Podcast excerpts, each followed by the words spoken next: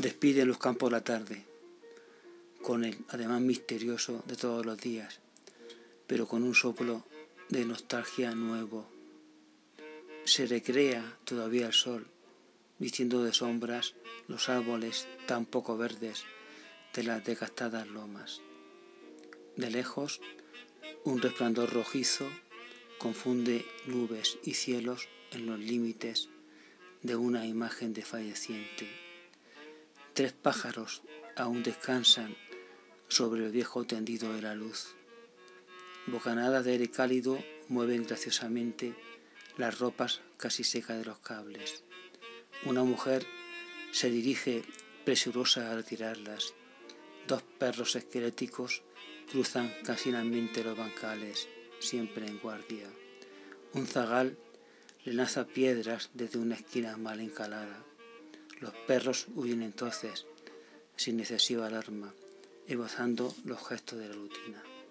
Ya solo queda un pájaro sobre el tendido, un pantalón oscuro sobre el cable, una banda de sol sobre la lejanía melancólica de las tierras.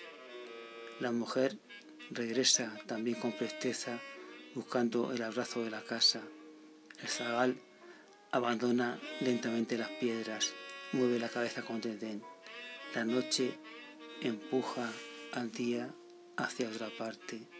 Es la hora de su cía antiguo, sin rastro de náusea en los labios, sin rastro de ira en el fondo de los ojos. Compuse este poema cuando tenía 15 años y ahora, un poco después, cuando tengo 60, redacté otro, mm, quizás más sencillo, más directo, que llamé Las calles sin casas. Era una calle sin casas. Era un camino que no llevaba a ninguna parte. Era un corazón que solo latía por compromiso.